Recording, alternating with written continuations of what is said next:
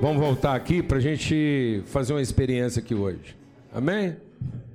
Todo mundo aí está na mesma fé aí? Então nós vamos fazer uma experiência aqui daqui a pouco, bem profética, para a gente entender o que, que Deus quer com a gente. E é, coisa boa é a gente viver em família, não é? Hoje de manhã eu vim mais becado, estava de paletó, colarinho clerical, porque a gente ia fazer os batismos lá da, da família do André e da Manuela, tempo lindo, maravilhoso, foi um tempo de Deus. Aí terminou a reunião, eu tirei o paletó, dobrei a camisa, ganhei um presente, um All-Star do Batman, do Lemir.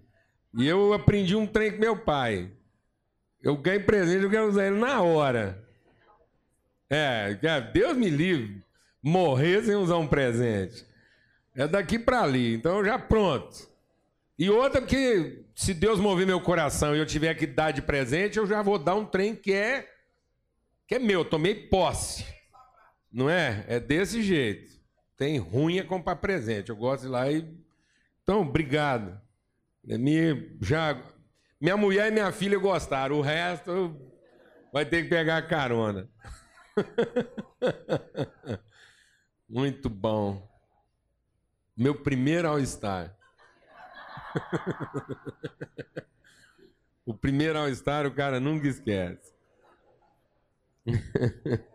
Ainda é do Batman, eu tô me sentindo o cara aqui. Amém, graças a Deus. Então, a gente estava. Eu quero ler um texto com os irmãos e, e a gente estava cantando essas músicas aqui, cantamos aquela primeira canção fantástica do povo dançar aqui, maravilhoso. Quando eu estava cantando aquela música aqui hoje, é, me veio uma figura muito forte no meu coração. E é, o, é aquilo que é a palavra que Deus colocou na nossa vida para repartir aqui hoje. O texto que a gente vai meditar está lá em Lucas no capítulo 14, mas a gente não vai ler agora, não. É, e foi tão incrível isso que hoje eu saí de manhã bem cedo e a Lana é, saiu um pouco depois, porque ela estava arrumando umas coisas lá para pessoal que a gente vai receber lá em casa. Então, a gente acabou se encontrando aqui e ela chegou já, a reunião já tinha andado, eu tinha compartilhado a palavra, ela nem imaginava o que, que eu ia compartilhar. E ela leu um texto aqui, que é o texto lá do Evangelho de João, no capítulo 1. Né? Mas a todos quantos o receberam, receberam o poder de serem feitos filhos de Deus. Jesus veio para o que era seu. É, no entanto, alguns dos que eram seus não receberam. Aqueles que eram dele não receberam. Mas quem recebeu, recebeu o poder de ser feito filho de Deus. E é sobre isso que a gente quer compartilhar, né? Que Jesus vem nos apresentar. Ele não veio apresentar a Deus, ele veio apresentar o Pai, ele veio nos mostrar quem Deus de fato é o nosso Pai. E nós somos a família de Deus, somos os seus filhos.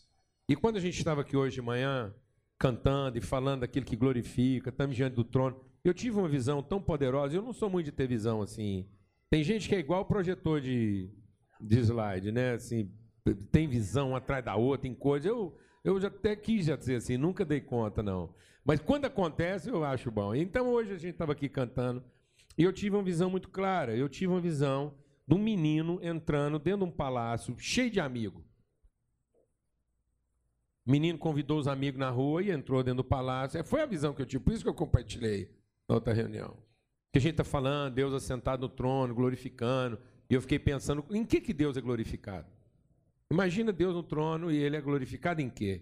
E às vezes a gente pensa que Deus é glorificado com um punhado de vassalos lá dobrando a cabeça e dizendo Ave César. E não é nada disso. Deus é pai. E o que, que glorifica um pai? O que glorifica um pai, o que pai realmente transborda de alegria é saber que o filho verdadeiramente conhece o coração dele. Que não há distância entre o coração do pai e o coração do filho. E o pai é glorificado na medida em que o filho traduz o seu coração. E Deus é amor. Então, em que, que a gente se parece com o pai? Como a gente ama, como ele ama. E quando a gente traduz o amor de Deus, é nisso que Deus é glorificado. E eu tive essa visão de um palácio, de um menino entrando cheio de amigo, tá? amigo de tudo quanto é tipo. Amigo limpo, amigo sujo, amigo andando, amigo aleijado, e ele trazendo aqueles amigos na maior confiança de que o pai ia receber todo mundo com alegria.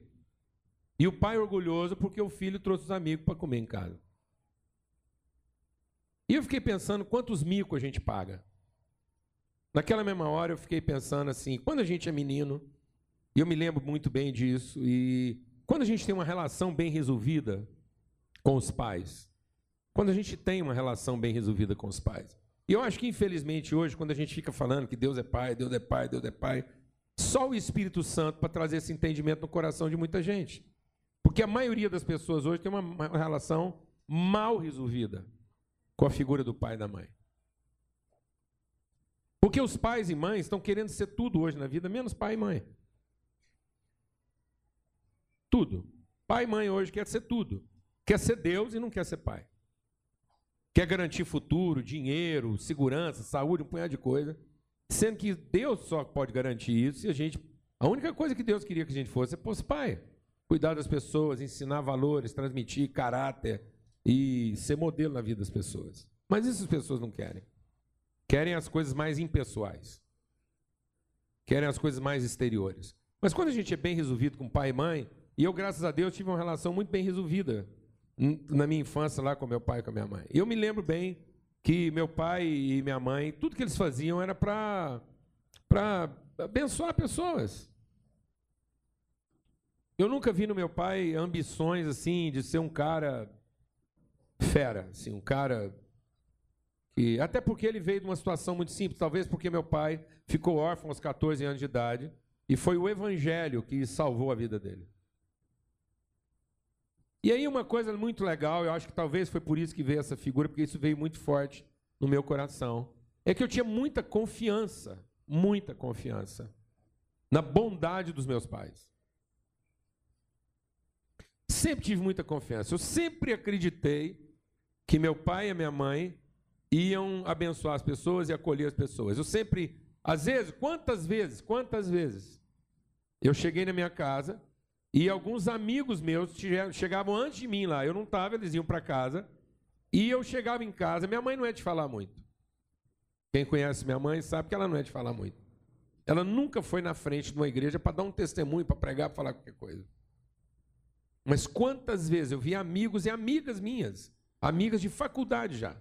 Eu chegava em casa, tinha duas, três deitadas na cama de casal lá da minha mãe, de tarde, a minha mãe trabalhando, porque ela fazia costura em casa, e as amigas deitadas na cama conversando com ela e recebendo orientação e fé. E depois aquilo tudo terminava numa mesa de pão de queijo, um pão com manteiga, um café, uma coisa. Então eu sempre apostei que meus amigos seriam bem-vindos em casa. Nunca tive dúvida disso. E quando eu tive essa visão hoje, eu entendi algo a respeito de Deus, que a religião está matando. Nós estamos ficando religiosos. Nós estamos achando que tudo que o Evangelho nos ensina é para resolver quem vai para o céu quem vai para o inferno. Nós estamos achando, alguém, um capeta ensinou para a gente que existe uma luta entre o bem e o mal. Não existe luta entre bem e mal. O bem não está lutando contra o mal. O bem é o bem, não está lutando contra ninguém. Porque o dia que o bem lutar contra alguém, ele já não é mais o bem. O bem faz o bem. Meu pai, quando me dava um cacete, ele não estava lutando contra mim. Ele estava fazendo bem. Amém, amado? Aquilo não era uma luta de dois desentendidos. Ele estava me dando um pau porque ele estava fazendo bem. Aquilo não era uma guerra. Talvez se eu resolvesse lutar com ele, ele apanhava. Está entendendo o que eu estou falando aqui ou não, mano? Então, o bem prevalece, não é uma luta. Não é uma questão de quem vai para o céu, quem vai para o inferno, é uma questão de iluminar a nossa ignorância. As pessoas estão vivendo no inferno por conta da sua ignorância, essa ideia dualista de que existe uma luta, em que essa coisa entrou na nossa cabeça. E foi os demônios que ensinaram a gente isso. O demônio ensinou isso lá no Éden. O demônio ensinou a gente a pensar que existem dois mundos, o mundo de Deus e o nosso. E se Deus quiser, Deus está do outro lado do muro, mas a gente vai rezar bastante. Deus nos escuta do outro lado do muro, põe a cabeça do outro lado do muro e vem e abençoa a gente do lado de cá do muro. Não é nada disso, amados. Não é nada disso. Deus é um pai que quer todos os seus filhos em casa, é só isso. É só isso. O evangelho não é para estabelecer uma luta de quem tem razão, quem deixa de ter. O evangelho não é para saber quem vai para o céu, quem vai para o inferno. Isso é religião. E a gente, como igreja, está entrando num viés de discutir temas religiosos que não tem nada a ver com a gente. O que tem a ver conosco é amar as pessoas, independente da religião dela, é amar para que a luz do amor ilumine o entendimento dela e ela pare de acreditar em religião. E conheça Deus. Não é para fazer juízo, é para fazer justiça. É para salvar os homens da sua ignorância. Então eu sempre acreditei que meus amigos seriam bem-vindos em casa. Aí eu juntava aquela molecada lá na hora do almoço, chegava em casa com 10 sem avisar ninguém. Ninguém, ninguém, ninguém era avisado. Chegava lá aquela multidão e eu nunca passou pela minha cabeça que eu ia pagar um mico. Mas vi muito amigo meu pagar mico. O menino chegava com a maior fé no pai e na mãe, fé, fé, fé no amor, fé na graça. E pagava o mico. Está doido, menino? Como é que você traz esse passa fome uma hora dessa? Hora do almoço? sem avisar nada. O que, que esses meninos estão tá fazendo aqui? Quantas broncas eu vi? Quantos micos eu paguei na casa dos outros, porque chegava lá sem avisar, e aí parecia que só tinha comida sagrada na mesa só para os eleitos.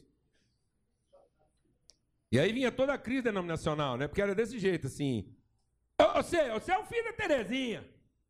Tô de mal da sua mãe. Aqui em casa você não come, não. Volta lá para sua religião. Aquilo é uma endemoniada, uma encapetada, sei lá que é aquilo. Se quiser comer, vai comer na casa dela. E às vezes a gente ia lá para casa da Terezinha, que era tão endemoniada, e lá parecia que a gente via Deus, porque lá tinha comida para todo mundo.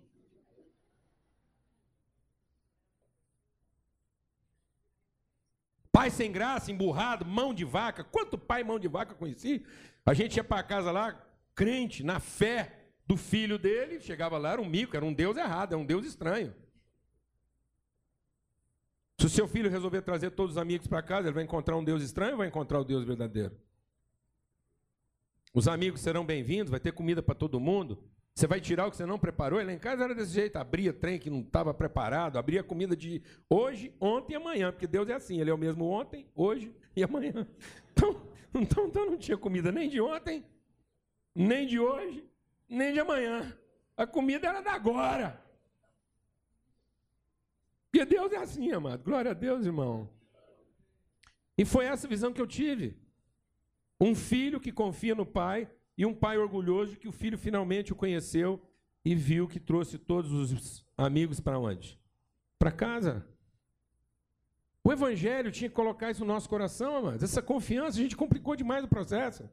Está tudo muito complicado.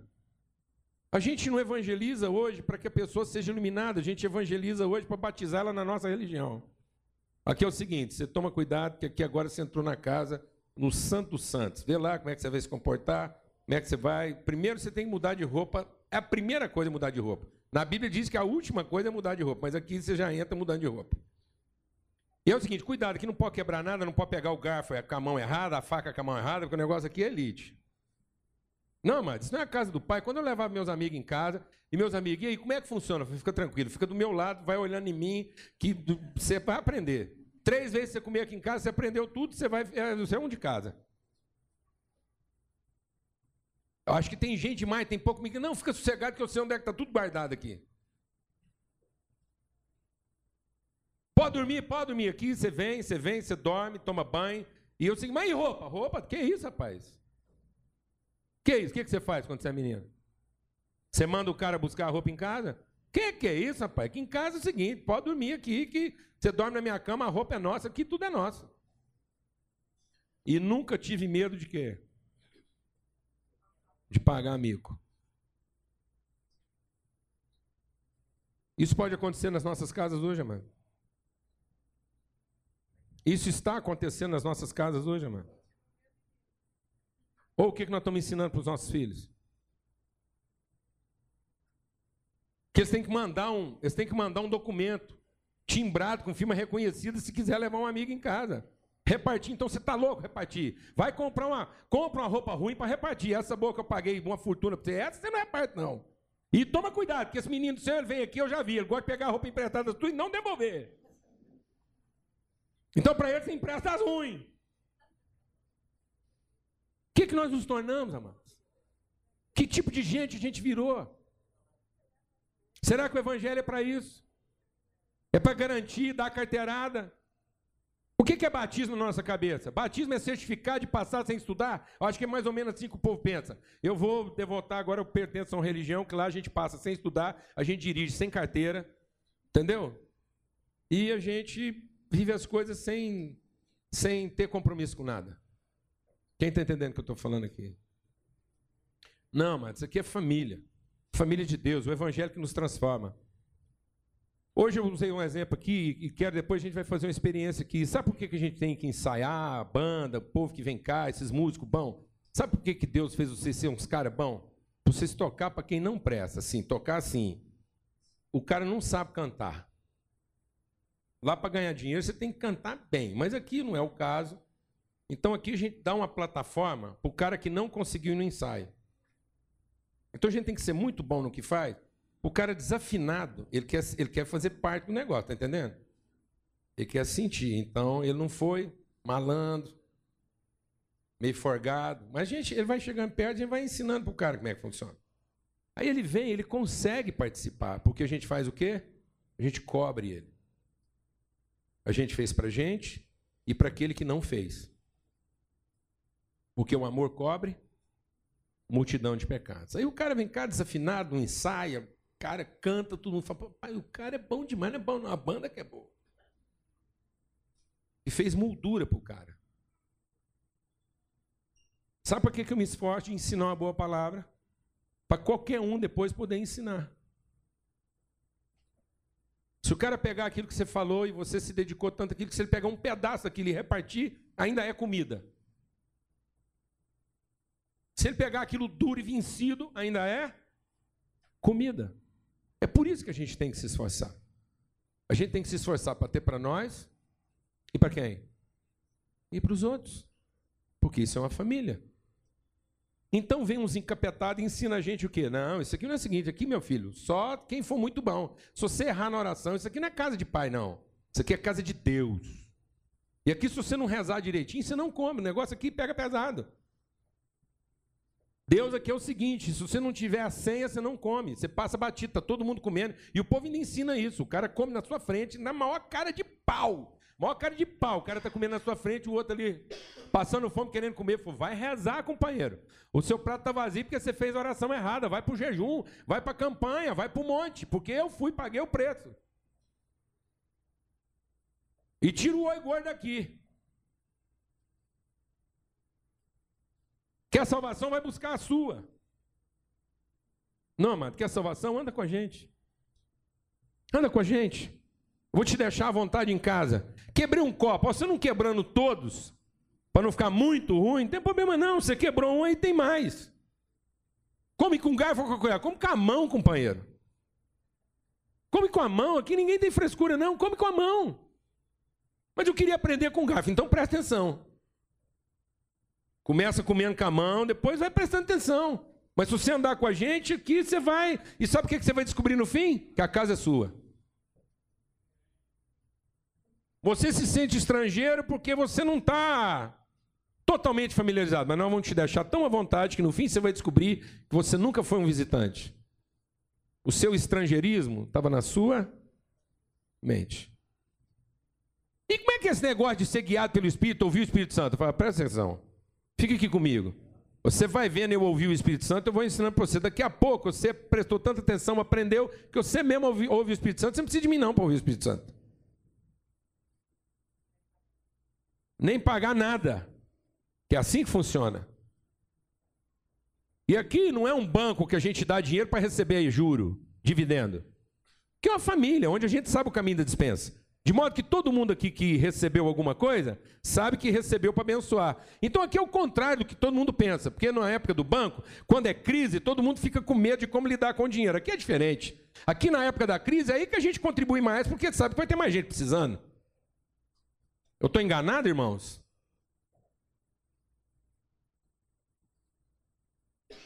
Porque em época de crise, se eu tenho algum, então é porque alguém está com mais dificuldade ainda do que eu. Porque aqui o privilégio não é pegar da bandeja para comer, o privilégio aqui é carregar a bandeja e saber que a comida está na minha bandeja. E sabe aquele papo de dizer que quem oferta, quem entrega acaba recebendo mais? É porque não é banco.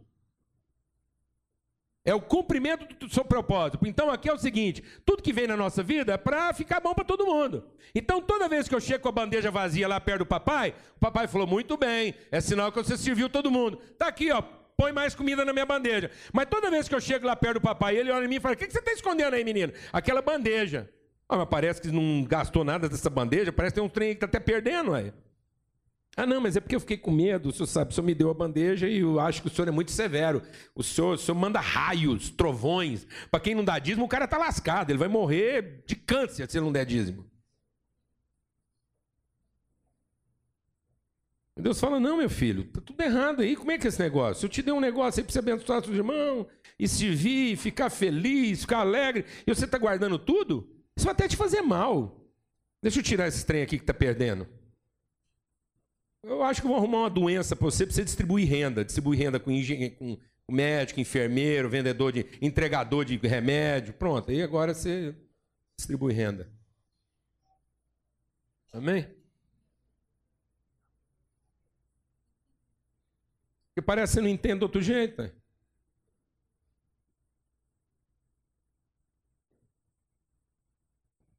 Amém, mano? Mas toda vez que eu chego com a bandeja limpa lá, o que, que acontece? Ah, esse menino é bom, rapaz. Eu dei 10 para ele, ele foi lá e abençoou todo mundo. Então agora eu posso dar 20 para ele, porque ele é rápido. Enquanto o cara leva uma hora para distribuir 10, ele distribuiu 20 em meia hora. Os trem com ele é acelerado.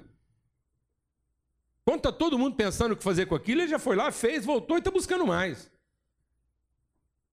Ou você acha que é diferente, mano? Alguém tem alguma ideia diferente para apresentar para gente? Ou você acha que a casa de Deus funciona diferente?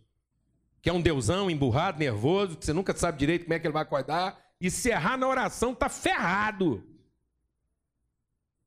Tá ferrado. Se errar no voto, aí tá perdido.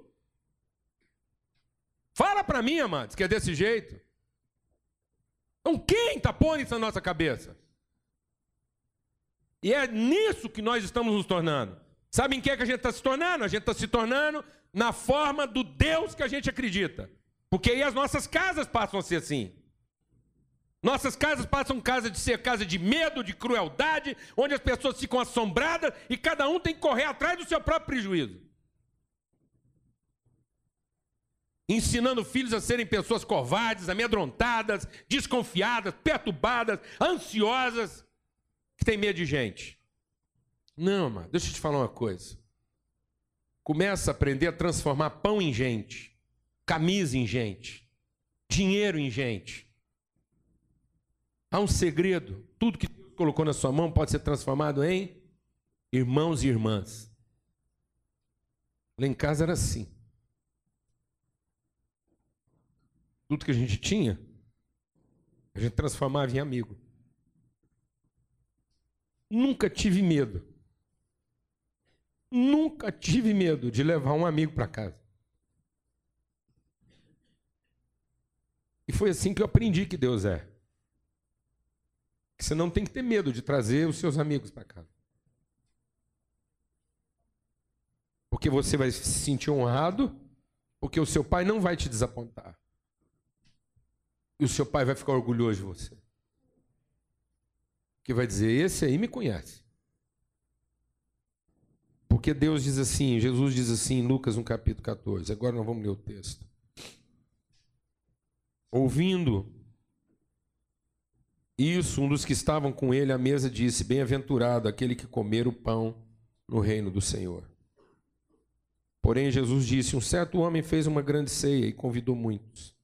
E a hora da ceia, mandou o seu servo dizer aos convidados: Vinde, já está tudo preparado. Mas todos começaram a se desculpar.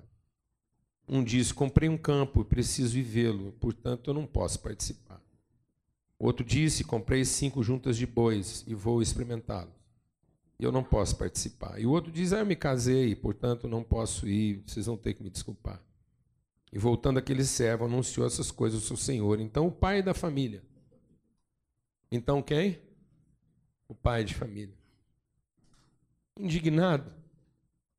Eu acho que essa indignação aqui não é raiva. Então o pai de família triste. Porque ele preparou uma mesa para quem? Para a família.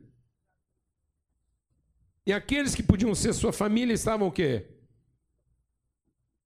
Estavam o quê, amados? O que está fazendo com que a gente não tenha condição de sentar na mesa com a família? Por que, que as famílias hoje não têm mais mesa, mano?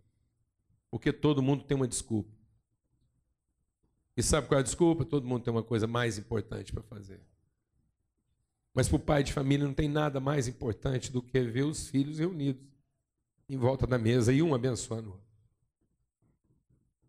E se não é isso que está no seu coração, então talvez você já está se esquecendo do que é ser um pai de família. Se você acha que pai de família é ganhar dinheiro para seu filho ter dinheiro no futuro, então você já está se esquecendo do que é ser um pai de família. Se os seus filhos já não podem mais com segurança trazer qualquer amigo para casa e saber que ele vai ser bem tratado de qualquer jeito, então talvez você já está se esquecendo que é ser um pai de família. Se os seus filhos não podem trazer os filhos das suas inimigas para casa, então talvez você já está se esquecendo do que é ser uma mãe de família. Você já colocou outras coisas na frente. Então o pai de família, muito triste, indignado, disse para o servo: Vai lá, vai lá nas ruas. Pega lá os pobres, os aleijados, os mancos, os cegos. Pega aqueles que não têm coisa mais importante para fazer. Pega aqueles que agora estão tão necessitados e carentes que não dependem mais das suas próprias forças e por isso não estão ocupados com outras coisas. Pega lá essa gente e traz. E o servo fez e falou: ainda está sobrando lugar. E Deus disse: então vai lá e busca mais, porque eu quero que a minha casa se encha. Quando você olha para sua casa, você quer que ela se encha? Ou quer que ela seja uma casa de alguns poucos? Fala a verdade. Fala a verdade. Quando você olha para sua casa, você quer uma casa que se enche ou uma casa segura para alguns poucos? Se você ainda continua querendo uma casa segura para alguns poucos, então eu quero te dizer uma coisa muito triste essa manhã. Você não conhece o coração de Deus. Você não conhece o coração de Deus. Se você ainda continua tendo medo de gente, você não conhece o coração de Deus. Se você acha que você precisa acumular para garantir seu futuro, então você ainda não conhece o coração de Deus. Porque Deus já preparou tudo, na casa dele não falta nada, e ele quer que a casa dele se enche. Porque eu digo que nenhum daqueles que foram convidados vai sentar mais na minha mesa. Então não perca esse momento, essa oportunidade. Não perca esse momento, essa oportunidade, porque pode ser que você conheça tudo de Deus, menos o coração dele. E o coração dele é que você entenda que ele quer uma família. E que não vai faltar nada para essa família, você nunca vai pagar um mico. E nós não temos que colocar leis aqui para alguém fazer parte dessa família. Nós temos que simplesmente deixar as pessoas à vontade. O pessoal vira para mim e fala assim: você é muito tranquilo, você vai ensinando uma coisa para deixar todo mundo à vontade. Eu falei, claro, você quer pregar alguma coisa para deixar todo mundo ruim aqui? Não. Se andar com a gente, vai chegar onde a gente chega meio capotando, meio arrastado, preso por um anzol, mas vai chegar. Glória a Deus, amados. Em nome de Jesus. Quem vai resolver isso na frente é Deus, não sou eu. Do que depender de nós, nós queremos você aqui, comendo essa comida, se sentindo à vontade nessa casa Deus vai fazer a obra no seu coração.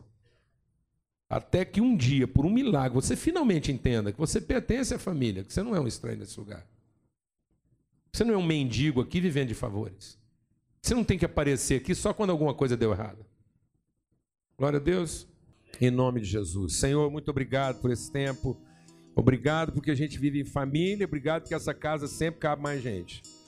E obrigado mesmo. Obrigado porque a gente nunca se desaponta. A gente nunca, o senhor nunca vai zangar com a gente porque a gente trouxe gente mais ou a gente trouxe uma pessoa que não devia ter trazido. O senhor, pelo contrário, vai nos abraçar, e falar: é isso mesmo, meu filho. Traga todos. Traga os que estão mais longe. É assim que o Senhor orgulha da gente, quando a gente se parece contigo. É quando a gente se parece contigo que o Senhor é glorificado.